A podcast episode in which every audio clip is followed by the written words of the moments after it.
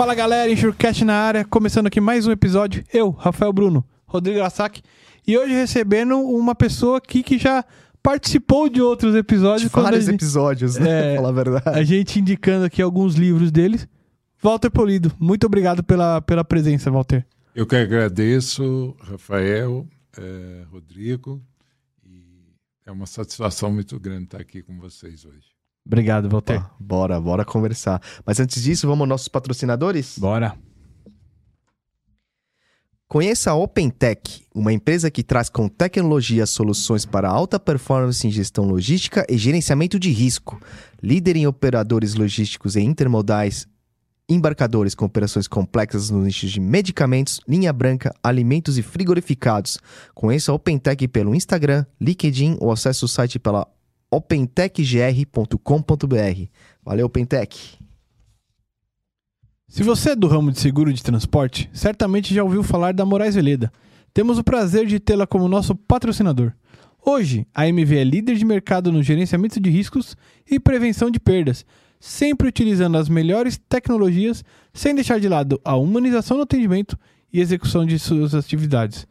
A Moraes Veledas possui uma software house pronta para desenvolver aplicativos personalizados para você ganhar tempo, reduzir custos e potencializar resultados. A Moraes Veleda vai muito além das soluções habituais, utilizando sua experiência de 23 anos para estar à frente das suas necessidades. Lá, eles consideram que missão dada é missão cumprida. Valeu, pessoal. Integrar informações e processos de risco, controle de jornada de motorista, motorista e logística em transportes é com a Tráfego Sistemas. Somos uma fábrica de soluções em softwares. Nossos produtos ajudam empresas a gerenciarem e integrarem processos e tecnologias para monitoramento e localização de objetos rastreáveis, cargas ou veículos. Tudo isso de forma automatizada de maneira segura, rápida e eficiente, com garantias e resultados operacionais efetivos. Tráfego Sistemas, garantimos processos, maximizamos resultados. Valeu, pessoal. E hoje aqui, pela primeira vez, fazendo o, o- lançamento aqui no podcast Opa. do livro, Seguros de. Propriedades de Walter Polido. Ainda com alguns organizadores aqui. Quer, quer conhecer mais esse livro aqui? Procura lá o pessoal da editora Roncarate que você vai encontrar. Adquira seu exemplar. É isso aí, pessoal. E a curtida já, você esqueceu de falar, hein? Ah, boa, boa, boa. É, galera, é, pô, primeiramente agradecendo aí os mais de mil inscritos aí no canal. Pô, de coração, vocês são feras demais. Não deixe de se inscrever no canal, deem aquele like, clica lá no sininho lá para receber as notificações. é, mandem pros amigos, tá? E tamo junto, galera. Obrigado mesmo aí. É, se vocês quiserem indicar pessoas também convidados, mandem lá na, no chatzinho, no DM, no Instagram lá, que a gente sempre olha. Isso. Nos você quiser- comentários do vídeo. É, se você quiser patrocinar também, viu? Procura o Rafael aqui, a gente conversa. E, e não quer patrocinar, mas quer ajudar? Temos aí o Superchat e o Valeu Demais. Considere ajudar a gente aí, pessoal. Tá bom? Valeu, galera. Bom, vamos lá, vamos ao nosso bate-papo aí com grande honra ali. A gente falou bastante que, na verdade, indiretamente o Walter sempre esteve, porque a gente sempre fa- fala sobre os livros.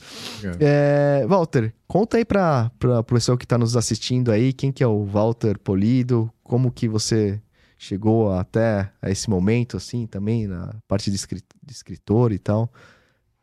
Bem, eu tenho uma carreira longa aí no, no mercado de seguros, né? Eu estive por 24 anos no IRB, ainda no, na época do monopólio.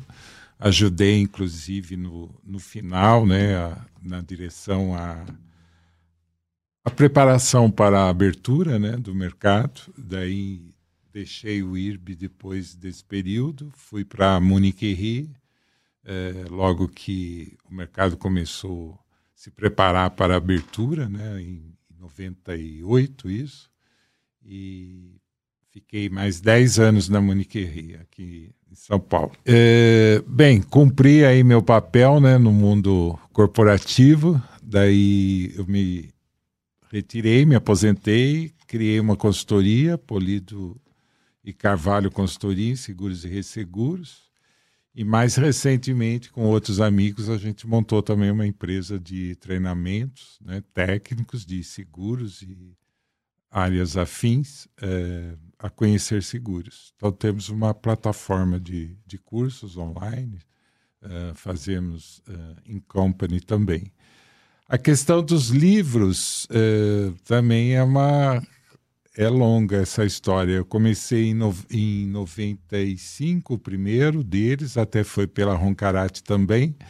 Foi logo depois da, da Rio 92, né, que uhum. eu estava no IB na época, a gente foi instado pelo governo na ocasião de prepararmos um seguro de eh, risco ambiental, justamente em razão da Rio 92, e nós construímos um grupo de trabalho no IRB e era tanta informação que a gente obteve do mundo inteiro, que nós pesquisamos tal, que eu achei que não poderia ficar só entre o, o grupo, né? E daí acabei produzindo um primeiro livro, uma introdução ao seguro de responsabilidade civil ambiental na época, e a Roncarate que publicou. E depois, eu sempre, a minha atuação sempre foi muito no, no ramo de seguros de responsabilidade civil. Publiquei um outro livro, Responsabilidade Civil Geral pela Roncarate, depois outro de ambiental pela RT, depois de resseguro pela Escola Nacional de Seguros, é, depois ambiental novamente, hoje ele está inclusive na quinta edição pela editora Juruá, e tenho, eu tenho basicamente oito livros editados e contando as edições, as uh, reedições né, de alguns deles, dá um total de 13, 14 livros. Caramba, caramba. É, o, o que a gente às vezes sempre comenta, eu falo com o Rafael assim, é que uh, há muita pouca literatura no nosso mercado né? E não sei, você concorda com isso, Walter, ou, ou não? Porque... Eu concordava com isso. Uhum. Até Até você da... lançar. É, é não, nem só, nem só eu. Ah, na época agora da pandemia, né, há três anos atrás, basicamente, eu acho que o pessoal ficou muito em casa hum. e acabou maximizando melhor o tempo e tal. É, nós tivemos uma produção muito uh, grande de, de livros né, nessa, nesses últimos três anos. Uhum. A gente, até pela conhecer, a gente fez uma, uma compilação, divulgamos também aí no mercado, mas foi muita gente publicando, e livros bons. Também o IBDS, né, o Instituto Brasileiro de Direito Seguro, publicou uma obra de dois volumes, com, comemorando até os 20 anos do IBDS. O Ilan Gondeberg com o Tiago Junqueira também, eh, temas atuais do direito do seguro, também em dois volumes. Eh, nós tivemos, eu participei de várias outras obras aí coletivas, com textos, então, nós temos hoje, eh, nós saímos dessa marca do, da pouca literatura. Acho que hoje nós estamos mais na pouca leitura. O mercado não é muito afeito à a, a, a, a, leitura técnica, a treinamento. Infelizmente, isso é sim, é ruim. Sim, sim, né? É, é, é. Mas hoje nós já temos um número bem acentuado de, de obras aí dos diversos ramos. Do direito, então, do seguro nem se fala. É. Então tem muita coisa mesmo. É verdade. E essa, e essa ideia, ela surgiu assim, é, você comentou que foi é, depois da, do trabalho da Rio 92, pro seguro ambiental e tal. É, mas assim, você sempre teve essa paixão assim por, por escrever? Como, porque a gente não vê muito realmente, assim. Eu, pelo menos, hoje em dia, nos dias de hoje, na geração de hoje, eu não, não vejo. É, não, eu sempre gostei, sempre gostei, sempre tive uma certa facilidade, né, na, na escrita e, e realmente eu, eu gosto muito. Eu, eu não paro, isso eu tenho feito, já estou com outro livro quase pronto aí de resseguro e arbitragem. E, então, não paro. Todo eu fico lá na, no meu escritório, na, na, minha biblioteca, pesquisando, fazendo. Acho que a gente Bacana. tem que produzir, não, dá, não pode parar. É.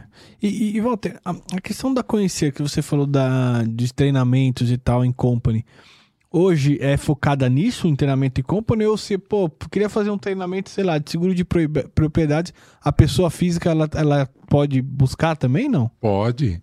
É, não, até o In Company é, é mais uh, em segundo plano, diria. Ah, em primeiro plano é a- o- os cursos online que estão lá na plataforma. Entendi, entendi. Então, Bacana. tem vários cursos gravados, tem de propriedades também, tem de RC, tem de automóvel, tem de direito, tem para corretores de seguros, eh, tem vários ramos, pessoas, tem, tem vários ramos já de cursos gravados. E alguma seguradora ou outra acaba nos contratando também para cursos específicos. Por exemplo, nós fizemos recente para uma seguradora que quer operar em testes clínicos, né? O, o seguro de testes clínicos. Daí a gente preparou, arrumou professor, eu ajudei na parte do direito, né? de- da minha formação jurídica. E nós fizemos um curso dando um, um- treinamento mesmo para a seguradora que quer ingressar. Ao invés dela ficar buscando informações, a, a gente já dá um, um, um curso pronto para ela, para ela iniciar, até para decidir se realmente vai, vai embarcar ou não nessa nova empreitada, né? Claro. Então tem de resseguro, já fizemos também internamente, então tem, tem muita coisa. Dentro desse programa de flexibilização também que a SUSEP promoveu desde o final eh, do início de 2020, nós já fizemos alguns cursos também para preparar o pessoal né, de subscrição, para ver, e aí, mudou, a bola está no, no seu campo, e agora? O que, que eu faço com essa liberdade toda? É que que, né, que que mudou de fato, o que que não mudou? Pois é. Porque não adianta a lei mudar se eu não mudar, né? Pois é. por enquanto ainda nós estamos meio nessa, nessa situação. Entendi. A liberdade é tamanha que o pessoal ainda está meio assustado. Receoso. É. Boa. E, bom, vamos tocar nesse assunto, assunto Walter. Que- o que que, que que mudou? O que que, o que que aconteceu com essas novas circulares que entraram aí, tanto na parte de massificados quanto na de grandes riscos? Eu sei que provavelmente você se aprofundou bem no assunto também. E, e muita gente ainda tem dúvida, né, sobre, sobre essa questão ali. Muita gente quer saber realmente se houve grandes mudanças, se não houve, continua a mesma coisa. Conta pra gente aí, Walter, o que que... Olha, eh, mudou tudo. Eu acho que nós esse é um realmente é um é um marco, né, eh, divisório aí, um divisor de águas mesmo. Eh, eu diria que esse processo iniciado pela SUSEP em 2020, basicamente, é para mim um dos pontos mais importantes que nós já tivemos nos 100 anos de mercado. É, para mim é equiparável à abertura do resseguro, a quebra do monopólio que, né, que durou aí 70 anos Aham. e deixou reflexos bastante negativos, eu diria, no mercado, em face do, do tempo prolongado, né? Todo monopólio engessa, engessa também a criatividade, Inovação. a inovação, as seguradoras ficaram totalmente limitadas a, aos produtos eh, preparados pelo IRB na, na ocasião, né? vendiam efetivamente a, os seguros que o IRB ressegurava e, e ninguém procurou mudar isso, né? E com isso nós vivemos 70 anos. Ah, em 68, ou não, mais, 78, teve uma mudança radical também no mercado, até proveniente da SUSEP também. Ela, até então as tarifas eram oficiais, o que é muito chato, né? Imagina trabalhar, eu entrei no mercado em 74, eh, era muito chato, porque você tinha uma tarifa de transportes, você tinha uma de, de, de automóvel, uma de, de riscos diversos, uma de incêndio e tal, e o mercado atuava era tudo muito igual. Então, em 78, se eu bem me recordo, a SUSEP liberou a tarifa de incêndio com lucros cessantes e, na verdade, ela determinou que as seguradoras tinham liberdade para conceder descontos dos prêmios eh, relativos à tarifa oficial. Aham. né? E, e na ocasião foi até muito interessante, porque a própria circular da SUSEP determina, a circular 22, que ficou famosa, dizendo que a seguradora poderia dar o desconto que ela quisesse nos prêmios, mas para a cessão do resseguro ao, ao IRB, então ainda monopolista, né, em pleno, no auge, eu diria, do monopólio, a cessão deveria ser com base na, na tarifa Integral. oficial.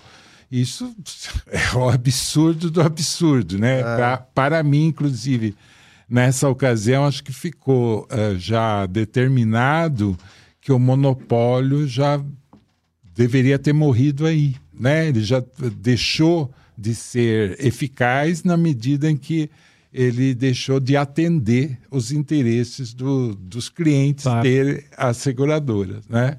Mas continuou mais tantos anos. Vou né? o patrocinador do seguro, né? Basicamente, é. foi isso que pois falou. Pois é. E, mas esse ponto foi importante, porque uma vez que você abre a porteira, não tem, não tem retorno, não é? é? Então o mercado foi justamente nessa ocasião que o mercado, até para fugir dessa sessão pela TSB, a famosa tarifa de seguro incêndio do Brasil, ele começou a criar os famosos pacotes de, de, de seguro de property, né? Que até então não existia, só existia a tarifa e as condições de seguro incêndio, né? e de riscos diversos. Ah, fizeram os produtos e começaram a distribuir em conseguro. O que também não era interessante, porque não é normal, não é técnico você pegar um grande risco, colocar dentro de um pacote multiriscos e, e dividir entre o mercado todo para fugir do resseguro. É, é. Mas fizeram isso. Uhum. Isso foi importante porque foi um treino. E a partir daí ninguém mais segurou. Né?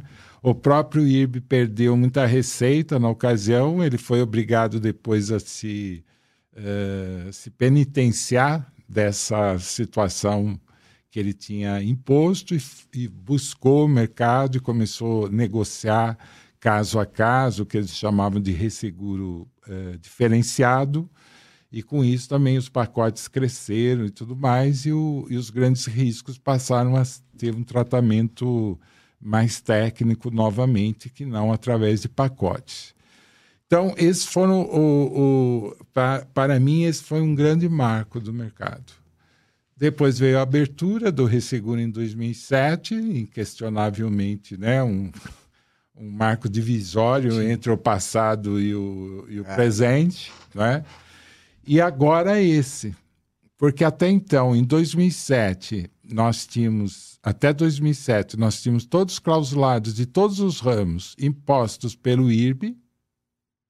2007 abril, o IRB perdeu, obviamente, essa prerrogativa, mas a SUSEP tomou para ela novamente e passou a determinar os produtos padronizados. Então, nós ficamos de novo na mesma situação uh, lá inicial do, do monopólio, só mudou de de entidade do Estado. Uhum. O IRB estatal que fazia, agora a SUSEP estatal que promove, uh, provém né, um mercado de clausulados padronizados. Isso e, é horrível. E foi só uma, basicamente uma cópia? Eles pegaram o que o IRB fazia e determinaram como padrão? Sim, sim, e pioraram. Pioraram ainda. Para mim, em várias situações no ramo RC Geral, por exemplo, quando ela é, soltou uma tarifa dela nova lá em 2012, é, é, eu brinco até em aula, em palestra, tal, que aquele é o monumento da uh, antitécnico do seguro, porque ela, ela retrocedeu uns 20, 30 anos de evolução do ramo e que está vigorando até hoje. Tá? Aí, não faz mais sentido. A, a, as seguradoras ainda operam nessas bases dos produtos padronizados da SUSEP. Então, quando vem a SUSEP em 2020 fala, o pessoal, essa atividade é sua. Você que é o investidor, você que bota dinheiro na, na atividade, então, assim como o padeiro faz o pão e o Estado não dá receita de pão para ele, nós também agora toma que o filho é seu. E foi justamente isso que aconteceu. Estou falando assim, em termos, sim, sim. né, brincando, mas uhum ela liberou, a, através da 621, circular SUSEP 621 em 2021, o que nós chamamos de seguros de danos de massificados. Então, hoje, basicamente, e deu umas regras eh, gerais, ela não, ofereceu mais o produto pronto, e a seguradora, dentro daquelas regras gerais, ela pode elaborar seus produtos. E ela inovou ainda mais através da resolução do CNSP 407 de 2021 também, dos chamados grandes riscos. Essa, então, falou, como são grandes riscos, a relação é paritária. Grandes segurados, seguradora, ninguém é hipossuficiente, todo mundo é assistido pelas grandes eh, corretoras internacionais aqui presentes. Tem escritórios de advocacia que atendem, essas grandes empresas têm os seus departamentos jurídicos correspondentes. Então aqui ninguém é, aqui ninguém precisa ser assistido pelo Estado. É. Então resolva aí, faça o que você quiser. É o famoso vocês são grandinhos, se resolvam, né? Pois é, porque o produto não é sequer é, registrado na Suzette. É verdade, é um dos pontos. Você não, Não- precisa mais. Não é registrado o grande risco. Vale o contrato, então. É o, é o tailor-made mesmo, é caso a caso. Se você quiser, você desenha um clausulado para cada um dos seus segurados. Né? Mas isso para todos os ramos? Para todos os ramos, tem alguns limites lá para determinar. Ramo. Basicamente, todo seguro com limite de indenização superior, igual superior a 15 milhões de reais é grande risco. Então, qualquer ramo, qualquer ramo, né? É. Até os 15 milhões, ele é entra como o massificado. Uhum. Daí também tem uma liberdade, mas o produto é registrado e tal. Mas também não significa, como era no padronizado, que você tinha um produto por ramo. Hoje não. A seguradora também ela pode ter 10 produtos massificados naquele ramo, com níveis diferentes de cobertura, que aliás é o que elas deveriam ter. Aham. Opções, Então, né? É, vocês que trabalham com transporte, por exemplo. Então, ao invés de ter aquela parafernália que é hoje, de pa- padronizado, Ah, que tem condição geral, condição especial, tem 50 mil cláusula particular, vamos acabar com isso, gente. Isso é coisa do passado. é. Isso é coisa de mercado atrasado, né? O, o ideal é você ter um produto fechado e você pode estabelecer vários níveis de coberturas. Um, dois, três, quatro, cinco, dez, vinte. E de acordo com, com o interesse do, É, do- o que de, funciona pro segurado. de né? quanto ele quer Cliente. pagar. É. De quanto ele quer pagar e o quanto ele quer ter de cobertura, não é? Para isso tem que mudar toda a mentalidade do segurado e, e principalmente do intermediário corretor, que o corretor também É né? porque vai exigir bastante dele, né? ele vai, ah, ele vai ter que conhecer muito mais seguro. É, porque- e ele vai co- conhecer diferentes seguros. Diferente Porque seguro, a seguradora A vende A, outra vende B, e o que, que é melhor pro meu segurado? Ele vai ter que saber que cada seguradora oferece o melhor produto pro segurado de- Então, pro cliente ah, dele. Né? você vê que mudou completamente a, a visão. Cria uma, visão. cria uma concorrência maior e muito maior, beneficia- mais profissional, quer É. dizer, o corretor profissional, ele vai agregar valor de fato e vai aparecer. Então eles ficam aí com esse medo de, ah, vai acabar por causa do InsurTech, por causa de... Não, vai estudar. Vai É isso. estudar, vai se Vai ter especializar. mercado, né? Se acabar para aquele que é o famoso lá de pastinha, que hoje nem tem mais pastinha, porque hoje você manda a proposta por e-mail, né?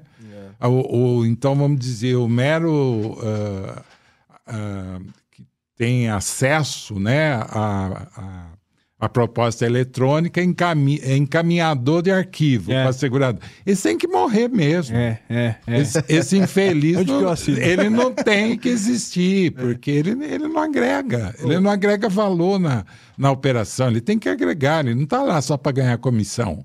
Às vezes vem o, nego... rep- o, rep- o famoso repassar, né, Walter? Que, pô, tá escrito já isso aí. Você não precisa nem ter me perguntado, tá escrito aqui já. Pois é. Eu, eu- eu acho que, assim, além disso, acho que as seguradoras também, elas precisam se atualizar em relação a isso, na minha visão. Então, É, é, porque, por exemplo, eu ainda vejo um exemplo, né? Eu já vi é, ainda se utilizando até o dia de hoje, tem semana, sei lá, é, taxa tarifa, que era baseada no IRB, e, cli- e pedindo isso, né? Que ninguém fez É o medo da ainda. mudança também. tem né? medo da mudança, não É. sei se existe. Isso, faz- isso assusta. To- É, Eu acho que na vida da gente, é, pessoal, a gente sempre tem um receio, embora a gente anseie, a gente sempre tem um receio do novo, Sim. né? O, até o, sei lá, na fase, até um, um namoro novo, você, tem uma medo, ali, não é. Até saber, será que eu vou agradar, não vou, falo isso, não falo aquilo. O novo sempre assusta. É. Mas eh, essa fase tem que ser ultrapassada e rápida, né? Aham. Mesmo porque nós não estamos tratando aqui de um mercadinho, nós estamos Perfeito. tratando de um mercadão. E só a empresa de vocês, por exemplo, são eh, internacionais, multinacionais, estão instalados no, em, em grande parte do mundo civilizado e maduro. E que provavelmente nesse mercado já funciona E assim. já funciona. funciona assim. Então, essa desculpa de dizer, ah, eu não tenho, eu não sei tratar, sinto muito. É. Isso, isso daí não cola mais para mim. Sou um crítico, quanto mais desse mercado, tá? Eu sou muito hoje, muito em prol do consumidor de seguros, eh, ajudo muito nesse sentido, mas sou bastante crítico justamente nessa, nessa visão pouco técnica ainda. Eu acho que é um mercado que arrecada muito dinheiro, mas ele é mais comercial do que técnico. E hoje ainda os produtos, numa grande maioria, seja a seguradora brasileira, seja a internacional, né, com capital estrangeiro aqui, ainda os produtos são muito ruins, de péssima qualidade. Tem situações, como eu sou parecerista, né, eu acabo sendo contratado aí pelo mercado segurador mesmo, para dar pareceres em sinistros complexos, aquele que já pegou fogo mesmo, né? Que está naquele impasse, se a seguradora não resolver, possivelmente ensejará uma ação judicial, daí eu entro nessa história aí como parecerista. Tem alguns que eu até me nego a pegar, porque só naquela análise preliminar que eu faço do caso, eu sei que a seguradora está esperando talvez uma, uma, uma posição, e eu já falo, olha, é isso que você está esperando, eu não vou fazer. Vou escrever assim, assim, assado, porque eu não faço parecer é, é, direcionado, comprado, né? E está tudo errado o que você fez. Começou lá na subscrição, que foi pedido algo e você deu outro. E eh, como é que faz? Você pega. Tem casos aí que eu peguei outro dia, um, um sinistro grande de RC. A, a pólice tinha as condições gerais. Ela, primeiro que ela tinha quase 300 páginas. Isso daí já é insano, não é? Para nós Imagina que um somos do que mercado, eu, como parecerista, eu fico uns dois dias, pelo menos, só para me organizar e ler e saber onde procurar o que dentro de 300 páginas. É.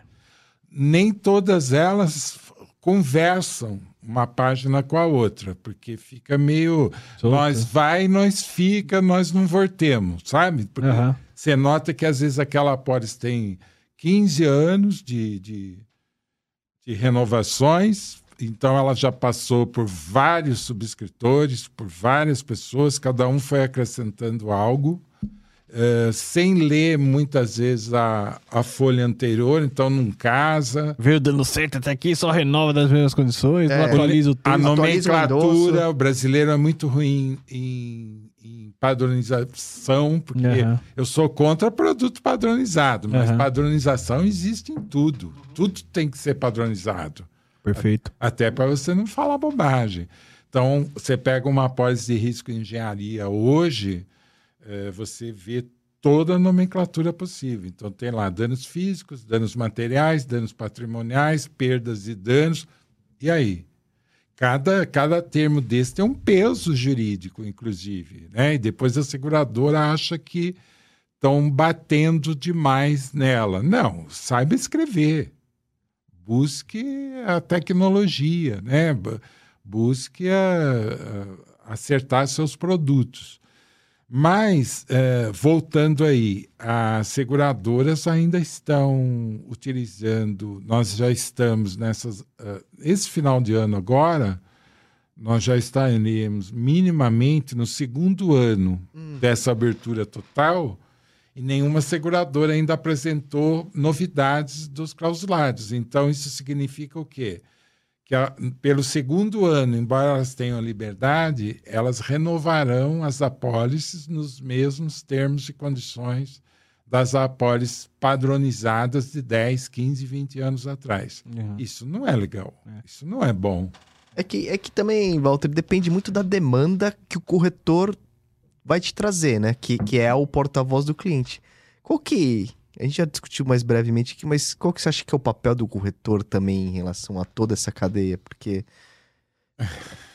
é- é- ele tem um papel fundamental nisso. Total, né? total. Hoje o corretor é mero eh, repassador, em grande parte, mero repassador de arquivo. E ele, a missão dele, para mim, seria ele ser um analista de risco, coisa que ele nem todos são ainda. Uhum. Então, eles são muito. E também há aquela confusão aqui no Brasil se o corretor está a serviço do segurado ou da seguradora. E às vezes há um mix aí, isso não é bom. É. Isso não é bom. O corretor tem que estar a serviço do segurado, defender os interesses dele. Perfeito. Se ele for defender o interesse da seguradora, então criemos de fato a figura do agente, que eh, institucionalmente as, as, as representatividades políticas aí dos corretores não querem, só que já É. existe. Já. Já existe. O agente passa em qualquer rua aqui, quando você vê o TOT, eu não vou falar o nome da seguradora, mas vê um TOT lá, tem o nome da seguradora, corretor de seguro. Aquele fulano é agente daquela seguradora. É, Ele é de fato e não de direito, mas ele é um agente. Então nós precisamos definir melhor essa função e aquilo que você colocou bem, Rodrigo. Ele tem a obrigação. eh, hoje ainda ele não está fazendo porque a seguradora não está diversificando o produto. Mas ele chegará a esse ponto que ele será obrigado a conhecer, esquadrinhar o produto da seguradora A, B, C, D e F, e depois chegar para o cliente dele e falar: olha, esse aqui você tem os riscos tais, o da, esse produto aqui da D é o melhor que se enquadra, que tem tudo que você está querendo aí em termos de cobertura. E pode até custar mais caro. Mas é- daí ele vai ter que Decidi. decidir e mostrar também. Aquele cliente que ainda vê seguro como despesa e não proteção, É. Sinto muito, barato. fique lá com o produto padronizado dele, É azar aí. dele. É isso né? aí. É isso aí. Só que daí é um país, um mercado que é altamente judicializado, vocês sabem disso. Uhum. Né? Hoje em dia, o, o número de ações judiciais contra o mercado, contra a seguradora. Por que isso? Porque os clausulados são ruins, porque a subscrição é mal feita. Os entendimentos são totalmente diferentes, né? Totalmente. Então, é. Toda essa inconsistência técnica, eh, jurídica, da ausência de subscrição adequada, com clausulados dúbios, mal escritos, mal dimensionados, eh, gera conflito. Gerando conflito, vai gerar ação judicial. Eu, eu, Walter, eu li uma. Quando surgiu essa questão da, da- desses novos eh, clausulados, eu vi uma, uma reportagem num jornal aí grande até, de uma opinião, uma opinião política, acho que era política tal, uma coisa assim, de que essa abertura poderia trazer malefícios para. Pra... É só, eu, eu tô, Um resumão, tava- né? Um resumão lá, tá? Não é minha Eu opinião, sei. nada Eu sei. é, dizendo que poderia trazer realmente essa questão de muita insegurança jurídica, porque não há uma figura do Estado que, que cria Pra uma regular ali? regra, é, que cria uma regra para que aquelas Ele caiu em estado paternal, é isso? É, você vê É. a cabeça, é, nossa, não, sim, né? é, eu já vi que, que, que já, tinha uma, já tinha uma opinião em relação a isso, mas você concorda? Não, Discordo totalmente, evidente. Tanto é que existe uma ação de direta de inconstitucionalidade né, contra É, essa resolução da 407, que foi, eh, ela foi proposta pelo Partido dos Trabalhadores, que na verdade eh, foi usado, né, só um laranja aí para ingressar, tem outras outras pessoas e outros interesses por trás disso. O PT, na verdade, não é nem missão dele, né?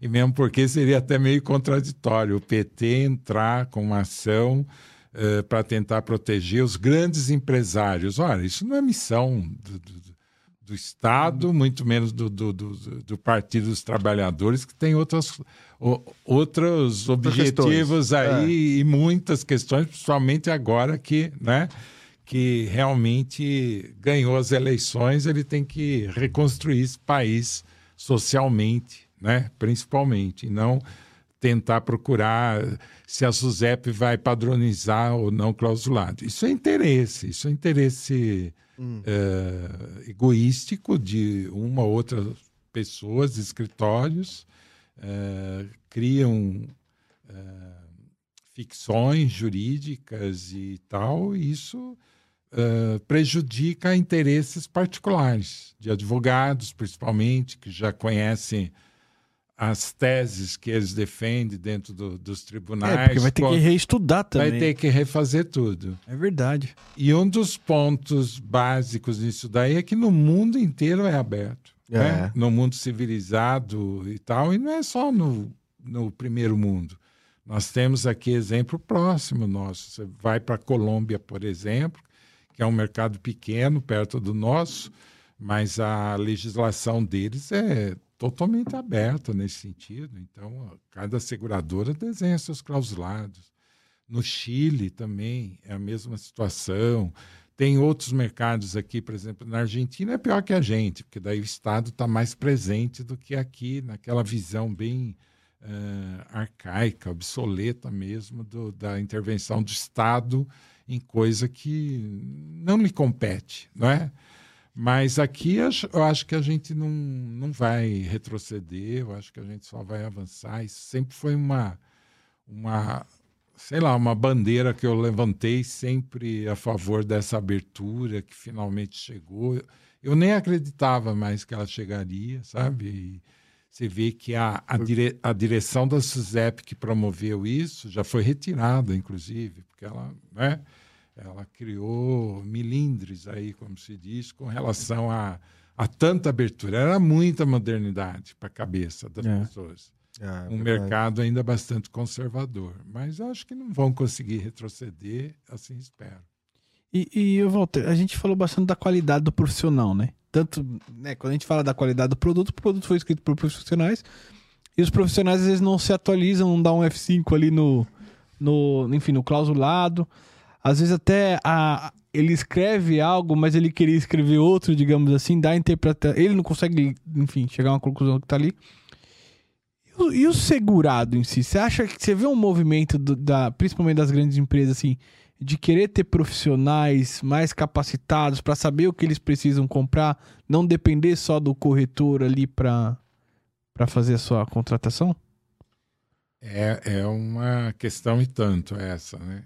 Eu, eu vejo alguns, mas não o todo, né? Então a gente vê, por exemplo, nós temos a BGR, que vocês conhecem, né?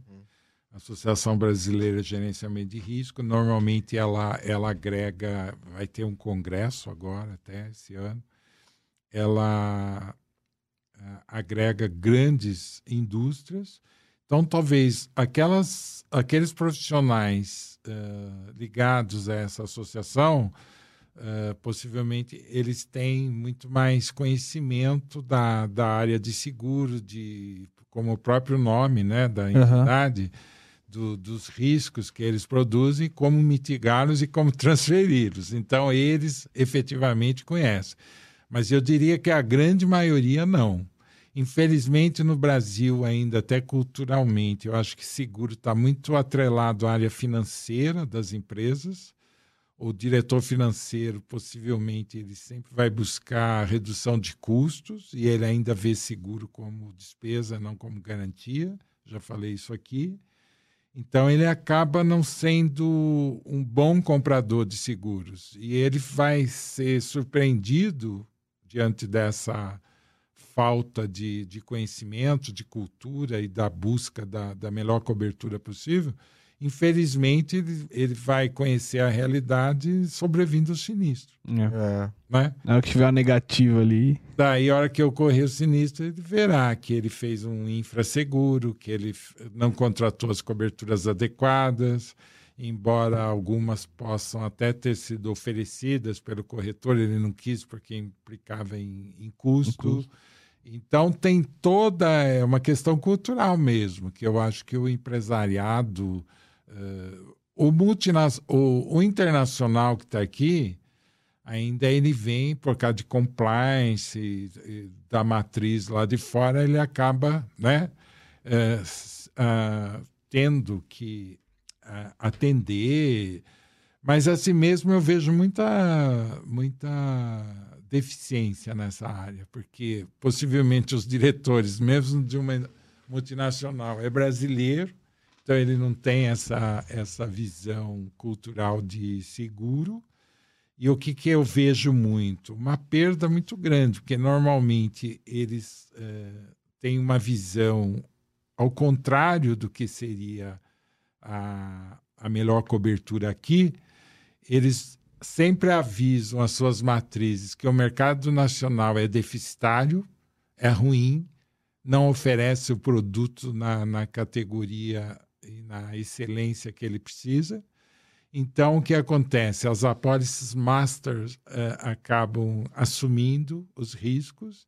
Aqui eles fazem essencialmente o, o mínimo necessário dentro do, do para atender compliance, para atender a legislação, né? porque seguro de incêndio, por exemplo, é obrigatório para pessoa jurídica no Brasil. Então, eles atendem a, da forma mais simples possível e ficam aqueles famosos DIC e DIL, né? os diferença de condição, diferença de limites, vai tudo lá para fora. Com isso, todos nós perdemos como brasileiros do mundial, nosso mercado, né? não é? é? Porque quem perde? A seguradora que, que opera aqui perde porque ela tem menos prêmio. Sim.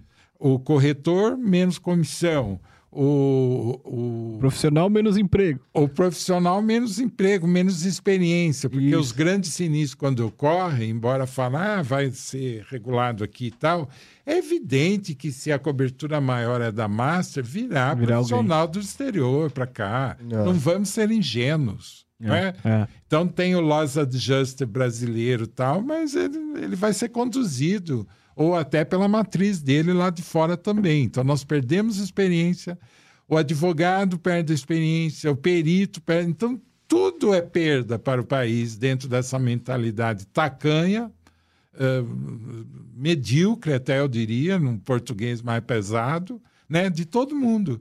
E o mercado aplaude, parece. Então, a gente vê muito, eu vejo muito em seguradora ah, essas aqui é o pessoal da, das contas mundiais, pessoal se acha assim, porque fala inglês fluente, não sei o que.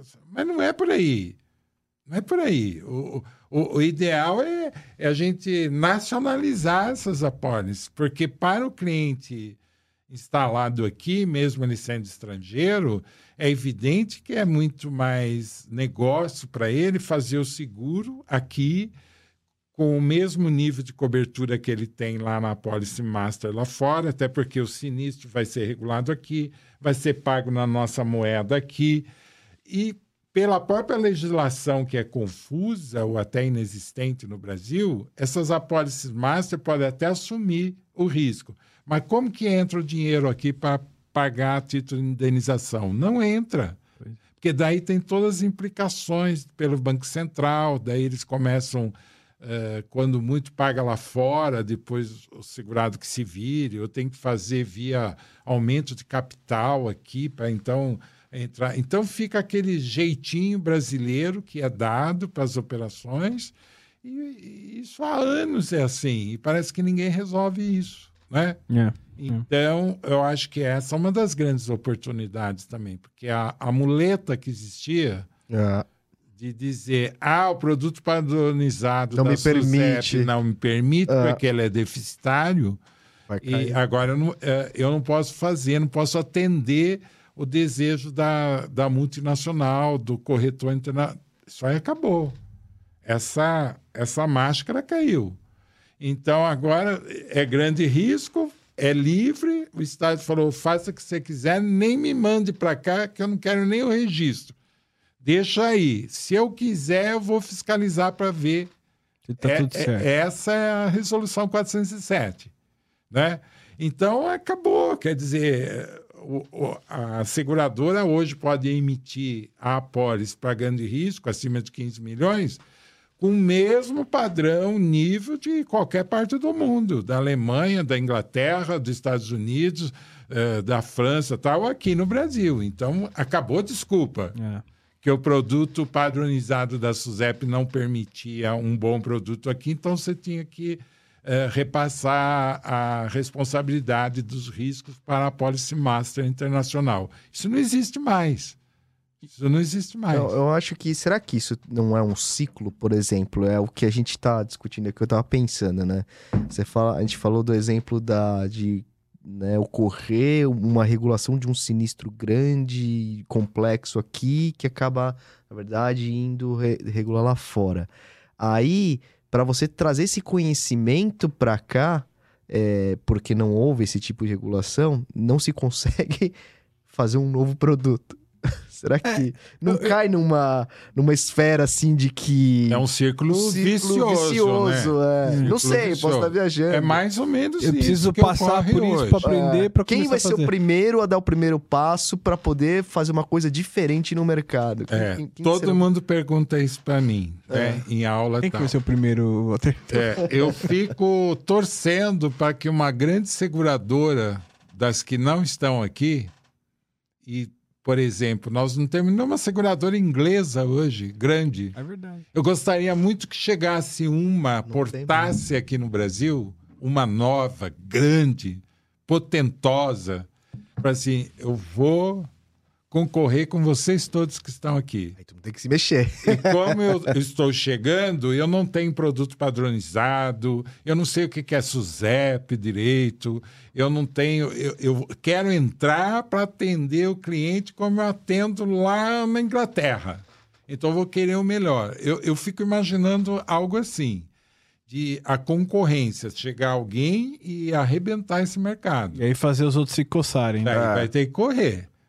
Vai ter que correr, porque as grandes seguradoras, outras também vão ter que falar: olha, se fulana está oferecendo, eu também tenho, porque eu não quero perder minhas contas. É. Minhas contas estão aqui comigo, essa conta está há 10, 15, 20 anos. Agora vou perder para uma ah, entrante aí nova, que a gente nem, nem sabe quem é direito, sabemos quem é, porque né, opera lá fora com um grande nome. Então, eu fico imaginando isso, ou então, não sei, tem que cair hum,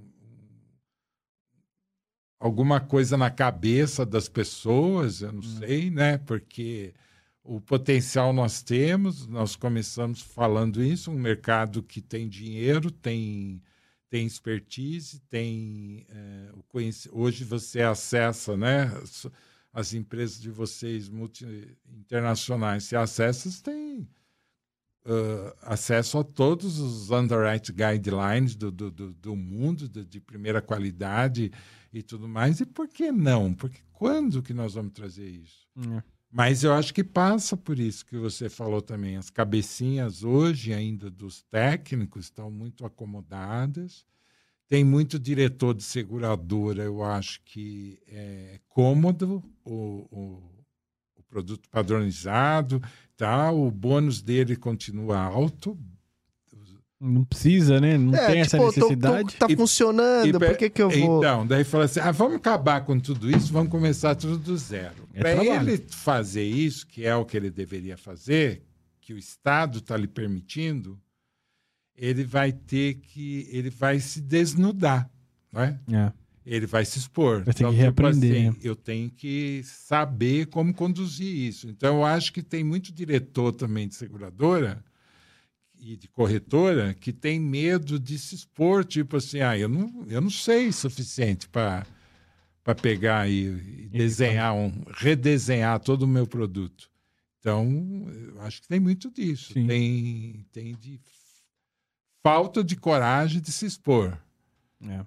Então, a pessoa não tem a humildade, talvez, de falar, não, eu para eu fazer isso, Precisa de ajuda eu aqui, vou ter que ali. estudar mais, vou ter que ler mais, vou ter que fazer uma imersão, vou ter que voltar lá para minha matriz, através, né? Claro, É, é- é- e é fácil lá, isso, né? Não é? É, Talvez nem Porque precisa. hoje a maioria das seguradoras que operam no Brasil, elas são globais, internacionais. Globais, né? globais. É isso que você falou, né? É. Você tem acesso a uma Tudo, série de experiências, online. guidelines. Online. Aí você pode bater, ô, eu quero saber como funciona aí. É, aí. Você vai lá, você vai, você aprende, pô, onde você trabalha mesmo. Treinamento é o que mais tem. Você baixa e nacionaliza É. o produto. Você vai melhorar, ah, melhorar não, nacionalizar em termos jurídicos, técnicos aqui É. e tal. E É vontade um pouco também, né? é vontade. Não, mas assim, eu acho que, eu acho assim, né, minha opinião, eu acho que isso vai acabar ocorrendo quando, quando o corretor é, Demandar. demandar.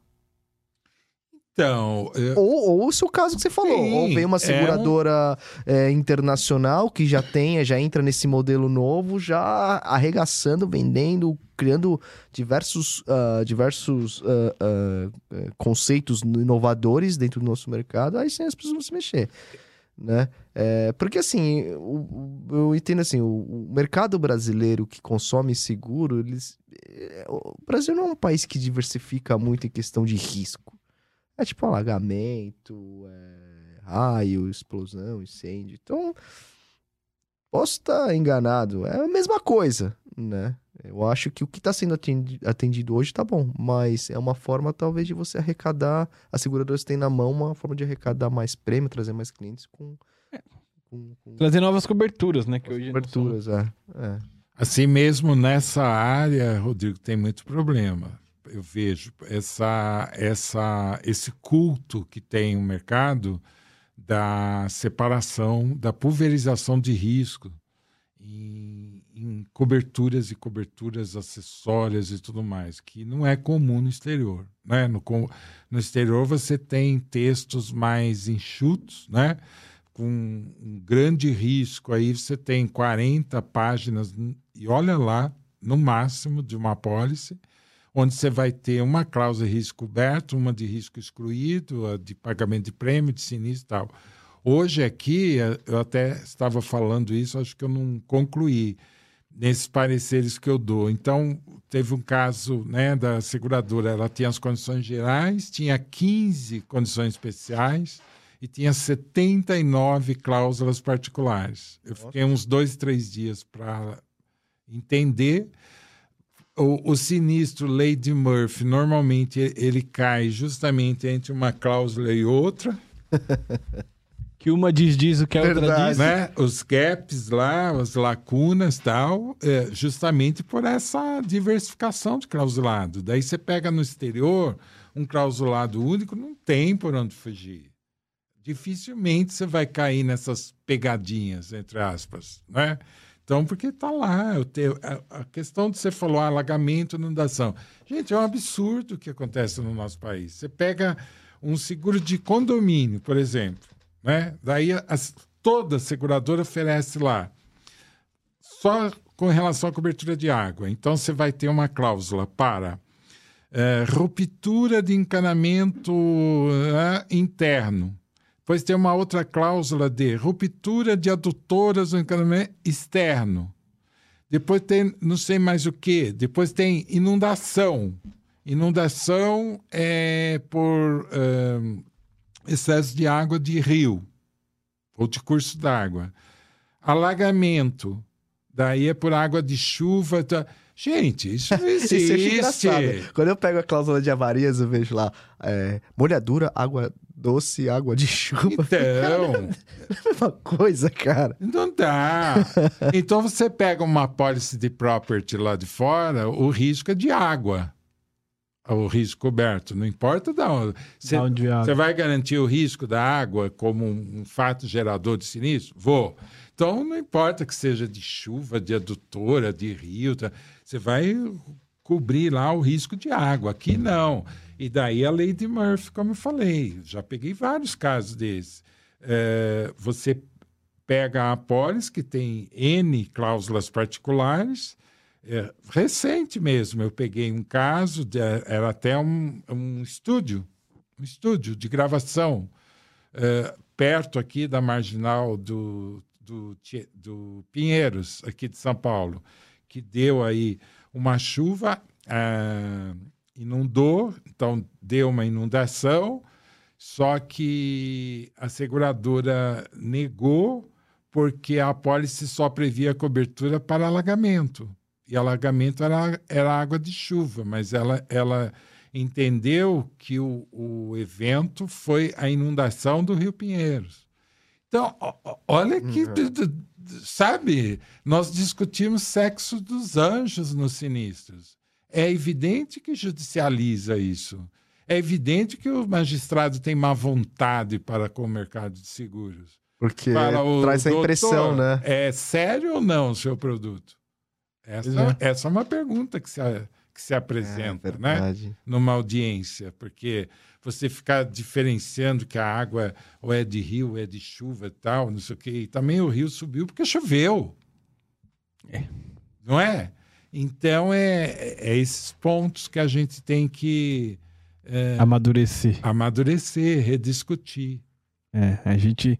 E, ô, Walter, e se, você, como você tá vendo agora, até falando disso, desses movimentos das seguradoras e tal, alguém tem te procurado? Walter, vamos falar disso aqui? Eu, como que eu melhoro? Me ajuda aqui, enfim. Sim.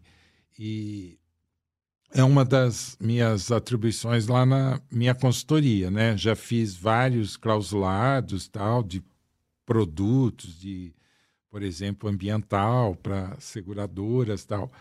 É, é interessante isso. Bom essa, sua pergunta, porque no mercado fechado, eu diria, de produto padronizado SUSEP, eu fiz muitos produtos. As seguradoras não conseguiu, nem todos os produtos que eu desenhei, a seguradora conseguiu registrar na época na SUSEP, uhum. porque o pessoal não tinha visão para isso. Então, por exemplo, eu fiz vários produtos de apólice risks para RC, e a SUSEP tinha preconceito contra a pólice ao risco, ela não aprovava.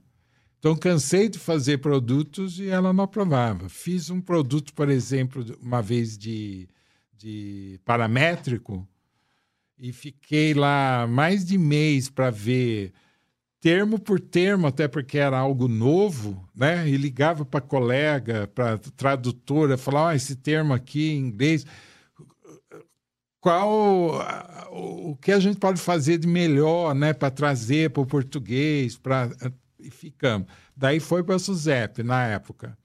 A SUSEP devolveu assinado por um, um estagiário de atuária, dizendo: esse produto é de lucro cessante. Como tal, incorporar todas as definições de lucro cessantes para dentro do clausulado. E a seguradora ainda trouxe para mim e fala: o que, que eu faço com isso? falei: joga fora. Você tem duas opções únicas. Eu te dou todo o arrazoado. Se quiser, você me bota embaixo do braço. Vão lá, só que eu vou com um advogado amigo meu, porque eu vou ser preso. Tanta bobagem que eu vou falar para aquela gente lá na SUSEP, né?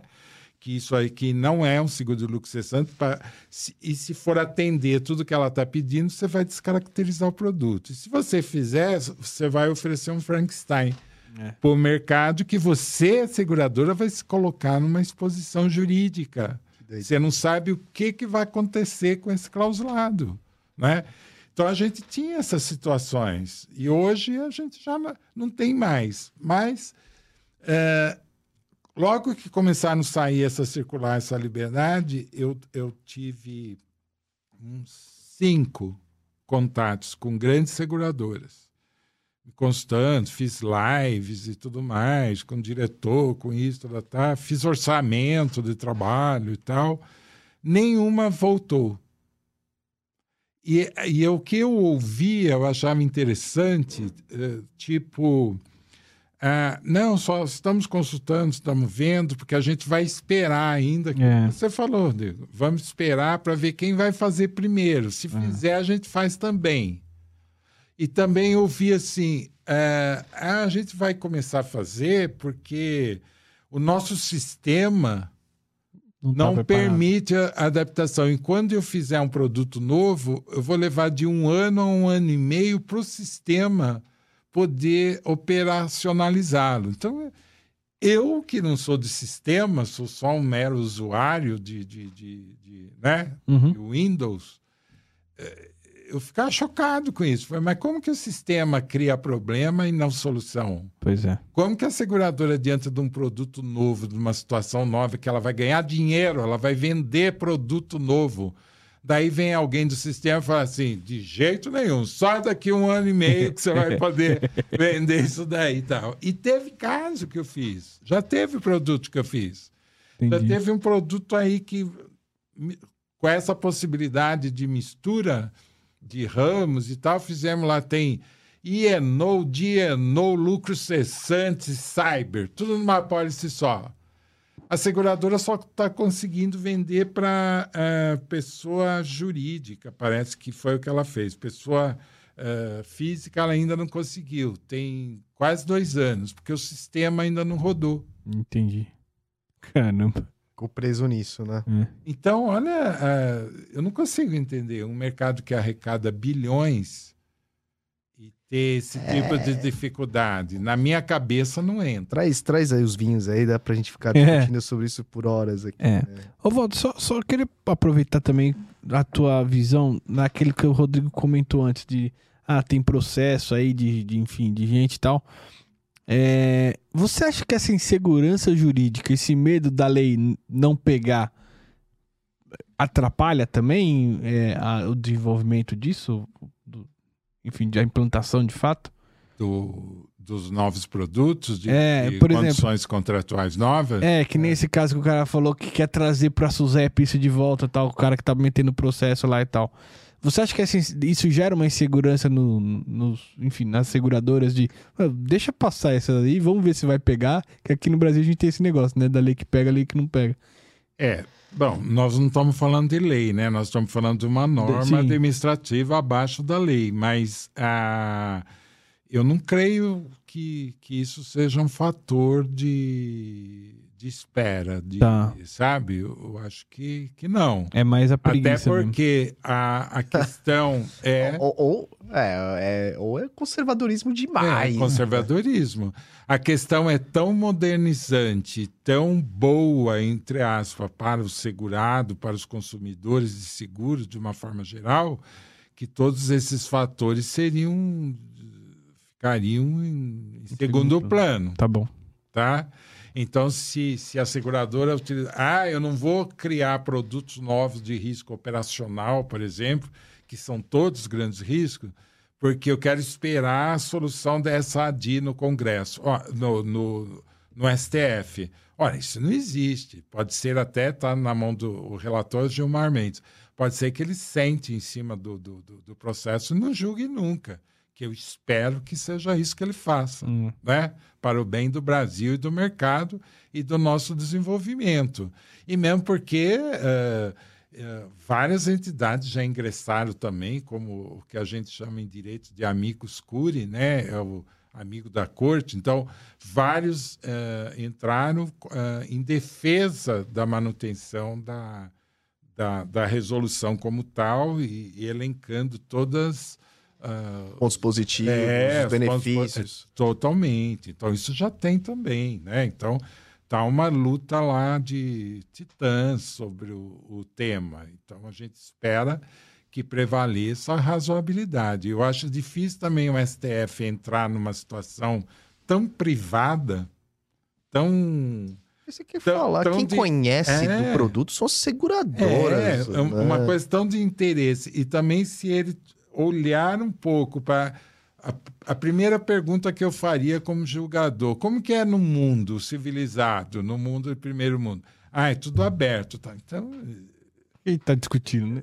por que, que a gente vai discutir? Deu errado? aqui? Não, não deu É. errado. Funciona? Funciona. Então, É, então, não é? Ah. Como que você vai dizer que a, a SUSEP é mais preparada para desenhar um produto do que a Aliança Seguradora, Pois é. do que a Swiss Re, É. tal, do exatamente. que a isso. HDI, do que a AIG, do que as grandes, da, que a Mafre. Gente, isso seria uma mentira, um absurdo, porque a SUSEP não tem preparo para isso.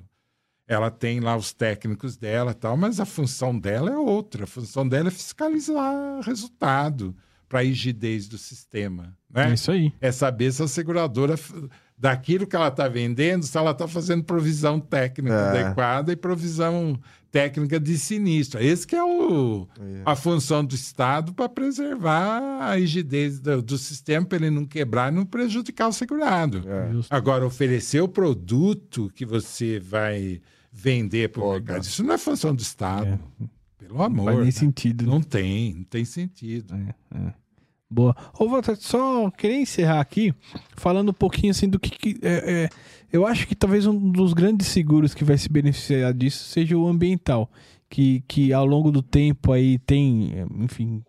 Que, como que você diria que tá? Que pé que a gente tá no, no ambiental hoje? Bem, é, nós temos um ramo específico, né, que é o seguro ambiental, que não é de responsabilidade civil.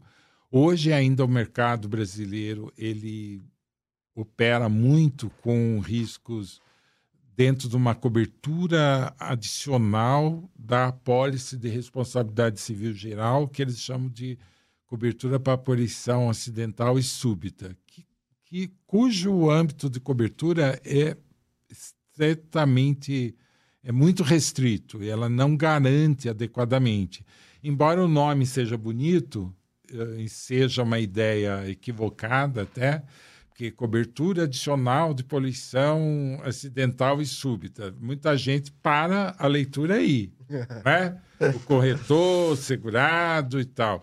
Se ler depois a lista de maldades que tem a, a cláusula, vai ver que tá com uma- vai ficar com a brocha na mão, ocorrendo sinistro. Porque então tem lá ah, ah, essa cobertura só se aplica se for se o evento ocorrer em 72 horas, for conhecido e debelado dentro desse período, só pode ocorrer para fatos geradores acima do solo da água, quer dizer, qualquer objeto subterrâneo que causa um dano não está coberto, e assim vai. Isso dentro do ramo RC geral. Então, isso é, eu sempre alerto, né? corretor principalmente. É, oriente seu cliente, avise da, da impropriedade dessa cobertura, porque você, profissional, vai ser instado a se explicar a hora que ele tiver o sinistro Uhum. e ver o, o tanto de não cobertura que ele tem. Né? E para isso foi criado o ramo específico, que é o seguro ambiental, que ele provém lá do, dos Estados Unidos, que é, é, começaram a operar desde os anos 80 lá. Tanto é que as duas maiores seguradoras que operam aqui no Brasil são americanas, a IG e a Chubb, né? E tem outras também, a Star, acho que a Berkeley também está operando agora. E, e essa cobertura daí é bastante ampla, é uma apólice americanizada, ela garante tanto o famoso danos a terceiros, com, que eu brinco com o CEP CPF conhecido, a vítima, o terceiro prejudicado, mas cobre também danos ambientais pela restauração de rios, de dano ambiental puro dentro dos direitos difuso coletivo.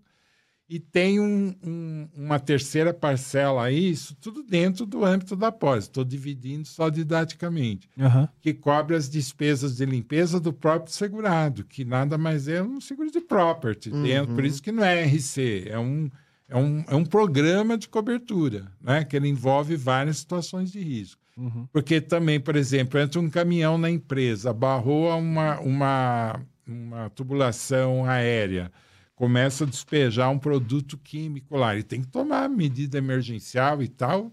Às vezes essa medida emergencial é, é tirar não sei quantos mil ah, cúbicos de, de, de, terra que contaminou, que tem que ser neutralizada para depois ser eh, colocada efetivamente num, num depósito, né?